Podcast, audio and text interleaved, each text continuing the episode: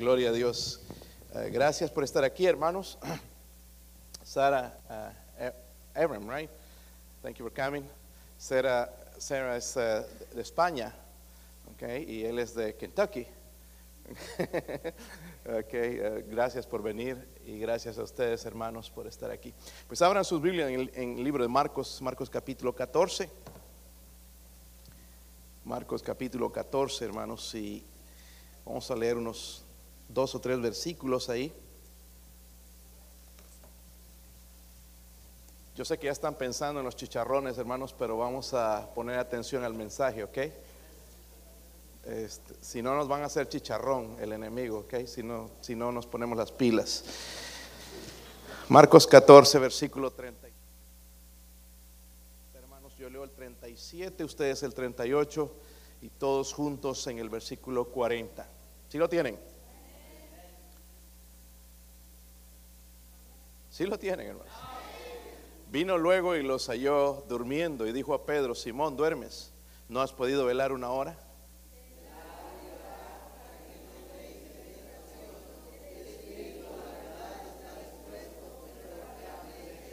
Otra vez fue y oró diciendo las mismas palabras. Volver otra vez, los halló durmiendo, porque los ojos de ellos estaban cargados de sueño y no sabían qué responderle. Hmm. No sabían qué responderle. Padre, oro Señor en esta noche que me ayude a hacer bendición a su pueblo, Señor.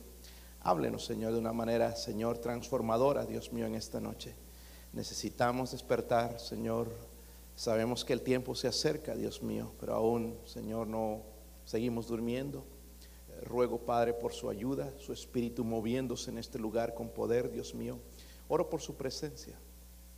Si hay alguien que no conoce a Cristo, Señor, como Salvador personal, oro, Señor, por favor, que la convicción del Espíritu Santo, Señor, esté sobre él o ella. Ruego, Señor, por su bendición a aquellos que nos escuchan también. Eh, ayúdeme a hacer bendición a ellos, Señor. Su palabra pueda ser bendición, Dios mío. En el nombre de Jesucristo oramos. Amén. Crisis, crisis en las vidas, tarde o temprano vienen. Puedes bajarle un poquito, hermano, por favor. Tarde o temprano vienen las crisis. Yo no sé si usted ha pasado por una. Si no ha pasado nunca por una, pronto va a llegar. Eh, una crisis se aproximaba, hermanos, en la vida de los, de los apóstoles. Y esa crisis iba a ser la prueba más grande de su fe. ¿Saben que las crisis prueban nuestra fe? La fe no se prueba cuando todo está bien. Siempre oramos de esta manera. Señor, que todo me salga bien. Y eso tengo la fe de que todo va a salir bien. Y eso no es fe. La fe, hermanos, se prueba aún en las crisis, aun cuando las cosas van mal. Es ahí donde se muestra la fe. Pero miren, el versículo 50, hermanos, nos da el resultado de la crisis de los apóstoles. Y es bueno tener la Biblia, ¿verdad, hermanos? Es bueno tener la Biblia porque podemos ver, aprender de ellos, cómo fueron hombres, hermanos, igual que nosotros, con las mismas debilidades, pero obedientes al Señor, dispuestos a servir al Señor. Esa fue la única diferencia. Y en el versículo 50 nos describe entonces el resultado de la crisis de ellos. En el versículo 50 dice, entonces los discípulos dejándole, ¿qué hicieron? Huyeron, huyeron, ¿verdad? Pero en el contexto, tenemos que ver el contexto, hermanos, porque hasta ahí como que, bueno, haríamos eso, pero notemos un poquito en el contexto lo que, lo que habían prometido ellos. Miren el versículo 27 entonces Jesús les dijo, todos os escandalizaréis de mí esta noche, porque escrito está, heriré al pastor y las ovejas serán qué. Pero después que haya resucitado, iré delante de vosotros a Galilea. Entonces Pedro le dijo, aunque todos escandalicen, yo no. Ese es Pedro. Y le dijo Jesús, de cierto te digo que tú hoy, en esta noche, antes de que el gallo haya cantado dos veces, me negarás tres veces. Ellos prometieron que no se iban a escandalizar. El Señor ya les había advertido, va a venir una crisis que, los va a hacer huir. Y, Pedro dijo, no, aunque todos lo hagan, yo lo voy a hacer. Es que no sabemos, hermanos, cuando viene la crisis, cómo vamos a reaccionar.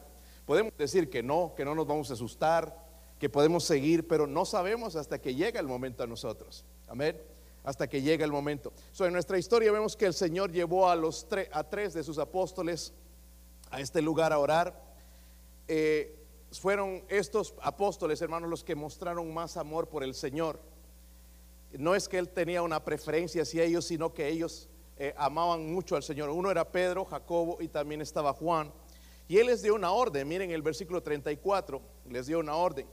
Dice, mi alma está muy triste hasta la muerte, quedaos aquí y que les dice, quedaos aquí y velad. Pero ellos no hicieron eh, nada de lo que les dijo, sino en el versículo 37, ya lo leímos, pero mire, vino luego y los halló que, los halló durmiendo. Dice ahí, Simón, duermes, no has podido velar una hora. Podríamos culpar, hermanos, a Pedro, pero la historia es la misma. No podemos decir por qué se durmió, porque nosotros estamos durmiendo. Y no estoy hablando, hermanos, de dormirse hasta las 10 de la mañana, aunque es parte, ¿verdad? Pero sino del dormir espiritual. Y la Biblia nos dice que es hora de que nosotros como cristianos le levantemos del sueño, porque está más cerca, hermanos, más que nunca la salvación. ¿ok? Estamos hablando de la venida del Señor, cada vez más cerca. El Señor nos diría las mismas palabras a nosotros. ¿Estás durmiendo? ¿Todavía sigues durmiendo? ¿Duermes cuando las crisis, no ves las crisis, no ves los problemas, no ves las batallas, no ves los ataques, no ves tu vida misma, lo que está sucediendo, qué difícil es buscarme, qué difícil es ser fiel, no ves la lucha, nos diría lo mismo, ¿verdad? la Biblia nos enseña, hermanos, la importancia de la oración. Allá en Efesios 6, 18 dice, orando en todo tiempo. Amén. Es que hoy no tengo ganas, dice la Biblia, orando en todo tiempo. ¿Están conmigo, hermanos? Miren, cuando tenemos problemas no hay muchas ganas de orar. Seamos honestos, hermanos. ¿Sí o no? Eh, no tenemos ganas de orar, pero dice Dios orando en todo tiempo, con toda oración y súplica en el Espíritu, velando con ella con toda perseverancia suplicando y súplica por todos los santos. ¿Sabe que en la oración, hermanos, somos buenos para orar por nosotros, pero no por otros? So, espero, hermanos, que un buen grupo venga el viernes, porque este viernes vamos a orar por todos. Ay, no, ya no, ya no vengo. Eh, nos gusta que oren por nosotros, pero no queremos orar por otros. Amén. Y la Biblia es clara, hermanos, yo no debo orar nada más por mí, sino debo orar también por, devorar por, ¿quiénes? So, estamos en la batalla espiritual, amén, ¿se han dado cuenta?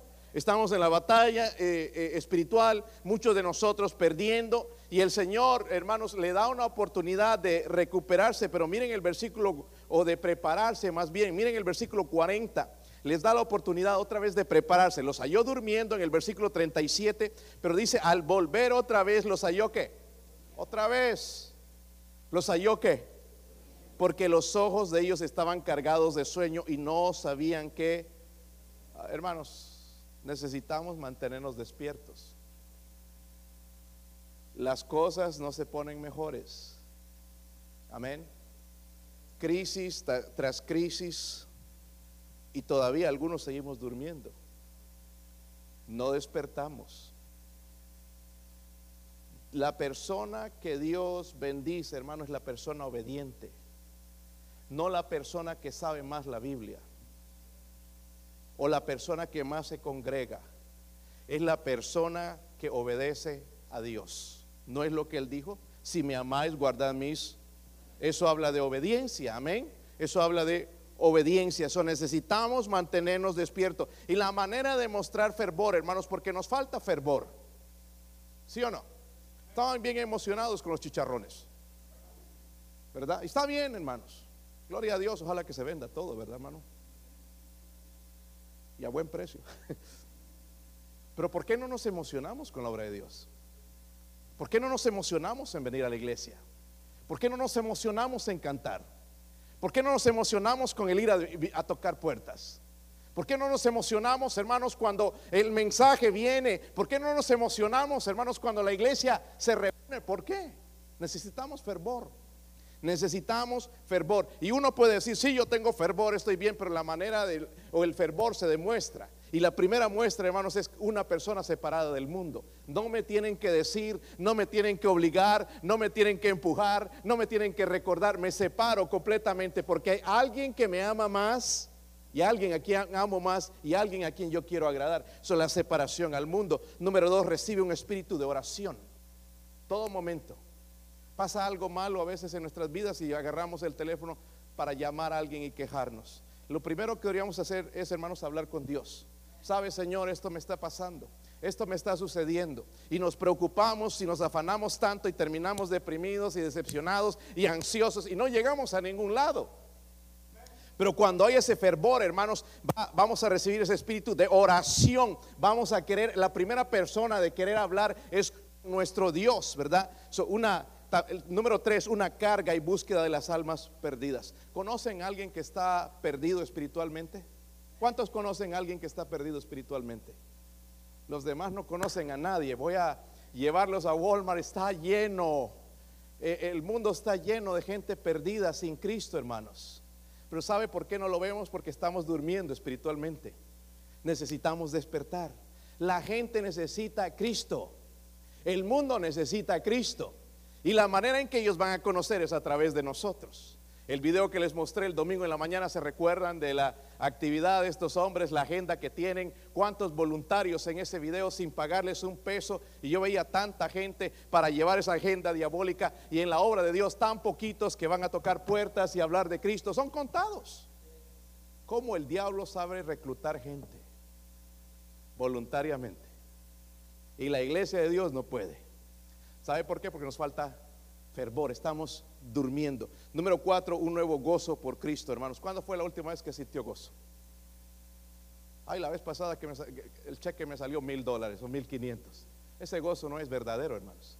Ese gozo eh, cuesta que llegue y después se va rapidito.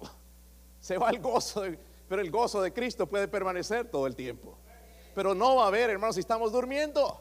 Algunos ni saben de lo que estoy hablando, pastor, ¿qué será eso? Nada más deprimido, andas ansioso. Necesitamos conocer o el gozo de, Cristo. Número cinco, hermanos, un nuevo amor por la palabra de Dios. ¿Amas este libro? ¿Sabe por qué no lo amamos, hermanos? Porque estamos durmiendo. No hay fervor por la palabra de Dios. Ahora, ¿por qué deberíamos despertar y empezar a ponernos serios en la oración? Número uno. Miren en, en 1 Pedro 5, versículo 8. Yo sé que conocen todos estos versículos, hermanos, pero nada más se los voy a recordar, ¿ok? ¿Sí lo tienen? Primera de Pedro está antes de segunda de Pedro, ¿verdad? ¿Sí sabían eso? 5.8 dice ahí, sed que sobrios, no controlados por nada de este mundo. Saben, hermano, estaba recordando hoy que oraba a Dios me recordó este versículo, ninguno que milita se enreda en los negocios de la vida. Está hablando a nosotros, o que somos soldados del Señor. Pero mira, estamos tan enredados con el mundo que ya no podemos hacer nada para Dios. Y aquí dice, sed sobrios y velad, porque vuestro adversario, el diablo, como, como león rugiente, anda alrededor buscando a quien devorar. Número uno, debemos orar porque hay un diablo suelto. Dígalo conmigo, hay un diablo suelto. Amén. Y no es la suegra. Hay un diablo que suelto. Tenemos un enemigo, hermanos. Tenemos un enemigo poderoso. Ese enemigo quiere destruirnos. Hablamos este domingo, hermanos, de cómo él quiere destruir a nuestros niños. Y, hablamos en, Juan 10:10 10, de que viene a hurtar, matar y qué más. Destruir. Primero viene a robarnos el gozo. Luego viene a matar. Espiritualmente nos mata ¿verdad? Luego nos destruye en nuestra, nuestra vida. Viene a hurtar, matar y destruir. en la Biblia, hermanos, encontramos ejemplos de cómo el diablo quería destruir. Pero vamos a ir a uno nada más. Miren Mateo 17, versículo 14. Mateo 17, versículo 14. ¿Sí lo tienen? Dice, cuando llegaron al gentío, Vino a él un hombre que, se arrodilló delante de él diciendo, ten misericordia de mi hijo porque es, ¿qué es qué? ¿Cuántos tienen un hijo lunático? no, es de la palabra que notamos, decimos nosotros normalmente, pero estaba endemoniado, poseído y padece, dice, muchísimo porque muchas veces cae en el fuego y muchas veces en... Esto no era lo que el joven quería, esto era lo que el diablo estaba haciendo en él lo quería matar. Amén. Lo quería matar. Al diablo le encantaría que nos muramos. Ahora, si estás viviendo para él, no. Pero el diablo quería matar a este joven. Quería matarlo, ¿verdad? So, él no está tratando solo de destruirnos, sino, hermanos, también está tratando de engañarnos. Amén. Porque pensamos, bueno, no me ha matado, pero nos engaña. Recuerdan el domingo también, estoy tratando de recordarles nada más un poquito, quizás algunos no estuvieron el domingo en la mañana en 1 de Corintios 11. Vaya para allá, vaya para allá. Primera de Corintios 11, con las palabras que Pablo escribe esta carta a la iglesia de Corinto.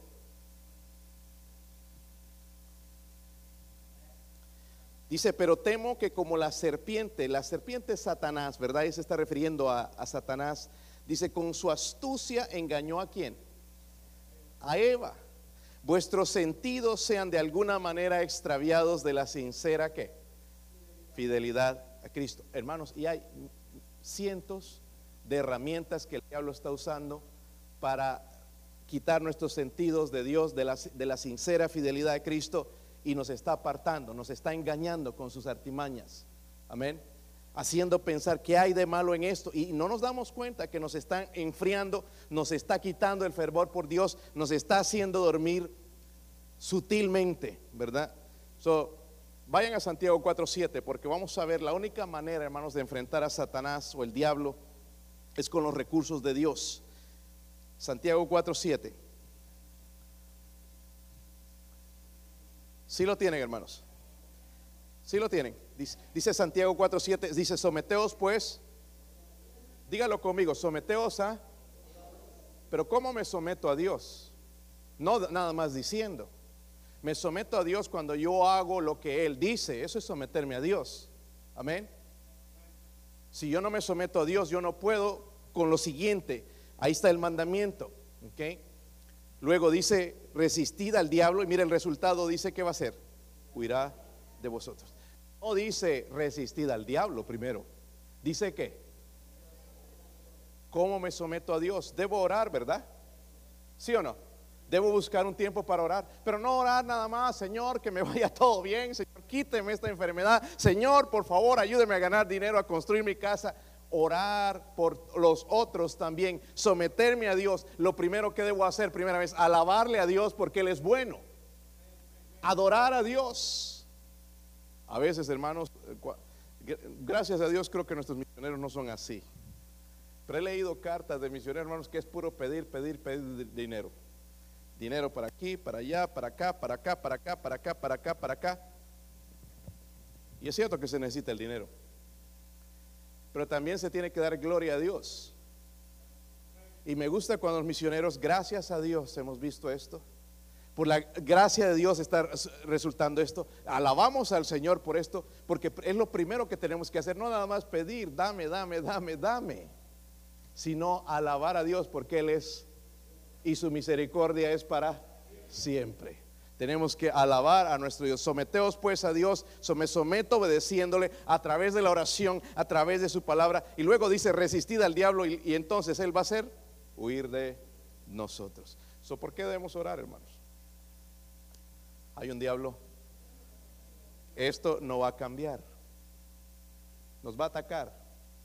Dice que anda como león rugiente buscando a quien sabe a quienes devora, a los que no están preparados espiritualmente, a los que se alejan, se alejan de Dios, se apartan, los, ellos van a ser las víctimas. Por eso tenemos que mantenernos en oración, sometidos completamente a Dios. Número uno, entonces hay un diablo suelto. Váyase a Marcos otra vez, el capítulo 14.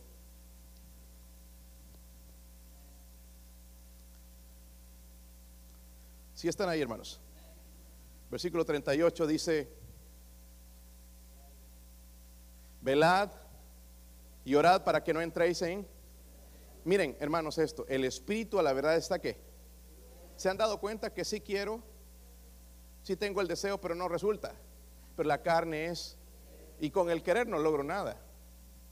¿Verdad? Yo no cambio queriendo, yo cambio obedeciendo. Dice, eso nos enseña, hermanos, por qué debemos orar.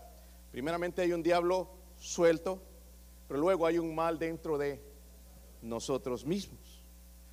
Cuando apuntas y dices al hermanito, tal problema tiene, tal defecto, es así, es así, pero aquí el otro dedo también está apuntando a nosotros, porque en nosotros está el problema también. Tenemos un problema con nosotros mismos, o hay un mal dentro de nosotros. So, el Señor nos retó, hermanos, a orar. ¿Por qué? Él dijo, la carne es qué. La carne es qué. Hermanos, y no importa de quién sea. Nosotros pensamos que llegamos a un nivel y ya no somos tentados. Pero dice que la carne es, la carne de Pedro era débil. Amén. David, el rey David que caminaba con Dios, era Job, aquel hombre ¿verdad? justo, perfecto, según Dios, también era débil, ¿verdad? La debilidad está en nosotros, ¿sí o no? Somos débiles. ¿Por qué no oramos? ¿Con qué fuerza vamos al mundo, hermanos? ¿Con qué fuerza? Especialmente con los ataques que tenemos ahora por todo lado. ¿Con qué fuerza? Él sabe perfectamente, hermanos, lo que va a vencer esa carne débil. Dice, velad y orad para que no entréis en y esto me habla de, quizás de perseverancia, me habla de, sacrificio, es constante, debo velar, debo orar todo tiempo, no cuando ya se calmó la cosa, dejar de orar, no cuando me voy de vacaciones, dejar de orar, debo orar todo el tiempo. Algunos hermanos tomamos vacaciones todo el año ya, espirituales. Velad y orar para que no entréis en... Solo la carne, hermanos, es nuestro enemigo secreto. ¿Cómo lo vencemos? Orando. ¿Sí o no? ¿Saben por qué, hermanos, es nuestro enemigo? Porque no quiere nada con Dios. ¿Verdad? No quiere nada con Dios. Nada más en la mañana trata de levantarte a buscar a Dios y la carne dice, un ratito más. El despertador suena a las 5. Algunos ponen el despertador hasta las 10 de la mañana. Suena, hermanos, temprano y, está a la mano, ¿dónde está ese condenado teléfono o, alarma? Y lo apagamos. Y que nos damos cuenta, hermanos, ya se pasó media hora, una hora, y ya es hora de ir a trabajar. Salimos de la casa, hermanos, sin ningún poder. Salimos así como, y cualquier duda, cualquier provocación, cualquier persona nos va a hacer caer. Vamos a ir al trabajo, hermanos, de mal humor y vamos a dar testimonio. Y no, que tú eras cristiano, no que vas a la iglesia. Y allá en el trabajo hay algunos que no son cristianos, pero tienen un mejor espíritu que un cristiano. Y nos dejan, hermanos, pequeñitos, porque no entramos al trono con nuestro Padre. ¿Sabe por qué? Porque la carne no quería. El espíritu está dispuesto. ¿Sí o no? Una noche antes dijo, mañana me voy a levantar. Sí, mañana me levanto, pero llegó el día y no porque la carne es débil. Amén, hermanos. Tenemos que conocer el pedazo de chuleta que cargamos. tenemos que conocer que tenemos un enemigo, hermanos. Amén. La carne, nuestros deseos, hermanos, no es buscar a Dios. Y dice el Señor por eso que velad y orad para que no entréis en tentación. Y por último, siempre les gusta lo último, ¿verdad? Santiago 4.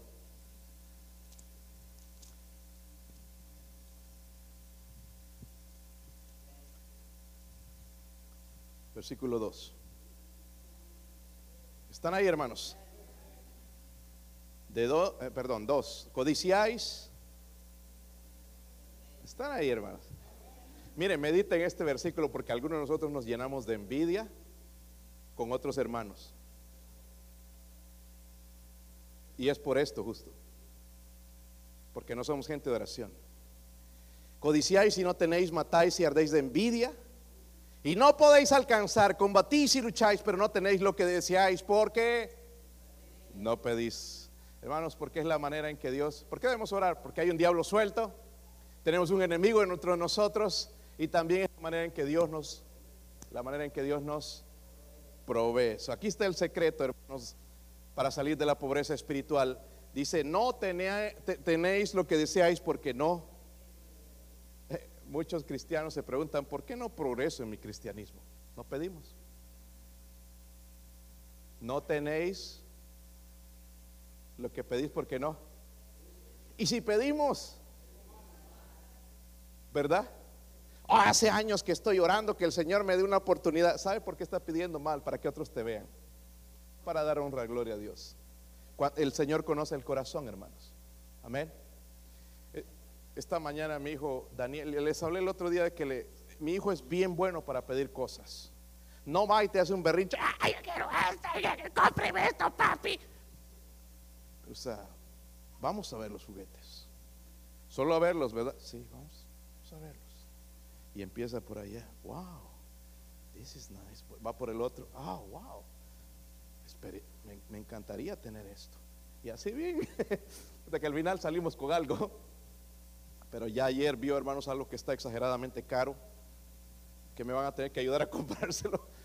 Eh, uno de esos, ya tiene varios, hermanos, solo que se le han roto algunos eh, de esos eh, carritos eléctricos le han regalado sus, abuelos, su tía y, o sus tíos. Y, vio uno en Walmart, una Ford uh, Raptor o, F-150 en pequeñito, y estaba mirando y me lleva, papi, ya, ya, estábamos buscando otras cosas con mis hijos y ya, ya vista, ahí, ven, te voy a mostrar algo.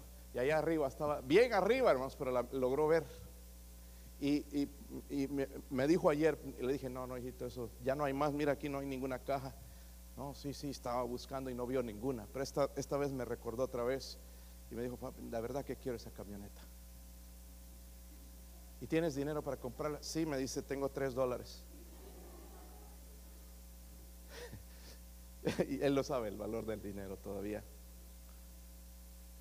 Y sabes que ese carrito cuesta casi 400 dólares. Wow, dijo. ¿De dónde vas a sacar el resto? Tú me. so él sabe dónde ir. Y nosotros todavía no sabemos dónde ir. Si se me le rompe el aire acondicionado del carro, hermanos, yo sé dónde ir. Adiós. Si necesito un carro, yo sé dónde ir. Voy a ir a Dios. Amén. No tenemos, porque no pedimos. No tenemos un crecimiento espiritual porque no pedimos. Y si pedimos, lo pedimos mal, quizás con egoísmo, para que otros me miren, para sacar mi orgullo por delante, para hacer algo grande para mí mismo, pero no para Dios. No tenemos, hermanos, porque no pedimos. Si no alcanzamos el nivel espiritual alto ya, hermanos, donde deberíamos estar, ser maestros, es porque no, no. Y si pedimos, pedimos mal.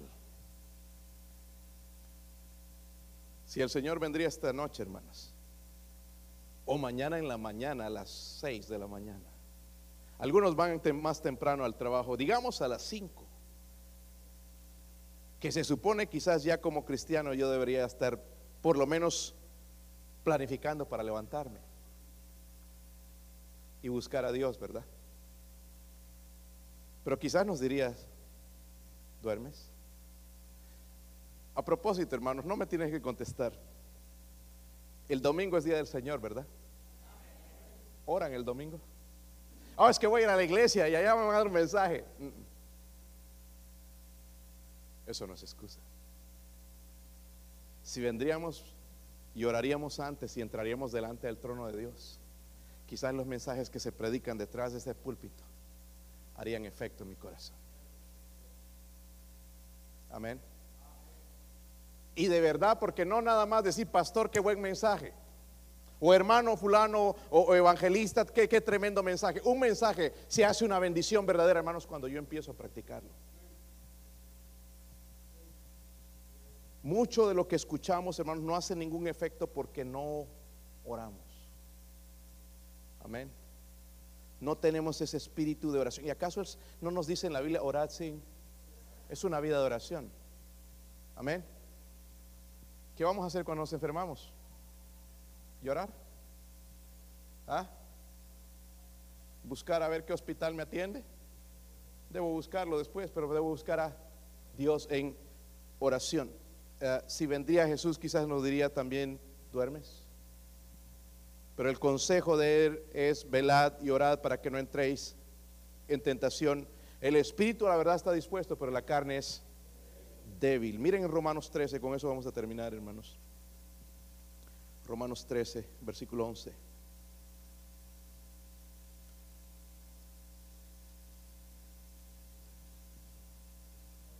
Pónganse de pie, hermanos. Mi esposa va a tocar algo en la invitación. Versículo 11. Si creemos la palabra de Dios. Creemos que esto es inspirado por Dios. Pues vamos a leerlo con el sentido, vamos a poner el sentido en ello. No lo lea por leer como leer una revista. Si no puso nada atención al mensaje, por favor ponga atención en estas palabras. Y dice, en esto conociendo que, ¿qué tiempo? ¿Qué tiempo? La venida de Cristo. ¿Qué es? Dice, ¿ya hora de qué? Levantarnos del sueño. Porque ahora está más cerca de nosotros nuestra salvación que cuando creímos. La noche está avanzada y se acerca el día. Miren, aquí están los mandamientos. Desechemos pues las obras de las... Eh, hay muchas cositas que tenemos que sacar de nuestras vidas. Dice Dios, desechemos, porque nos están estorbando. Mentiras, engaños, eh, envidias, eh, obras de las tinieblas, sacar de nuestra vida quizás mundanalidad. Dice, vistámonos, otro mandamiento, vistámonos de las armas de la luz. Miren esto, el otro mandamiento, andemos como de día, honestamente, hermanos. El otro día hablé de la integridad. La integridad y la verdad son sinónimos. Mi vida debe ser verdad, no pretender ser una persona en la iglesia y otra en la casa. Eso es deshonestidad. Con Dios primeramente, amén. Honestidad. Dice, honestamente, no en glotonerías y borracheras, no en lujurias y lascivias, mucho del mundo y, y aún cristianos andan en esta vida, lujurias y lascivias, no en contiendas y envidia, miren el otro mandamiento, sino que vestíos del Señor Jesucristo y no proveáis para los deseos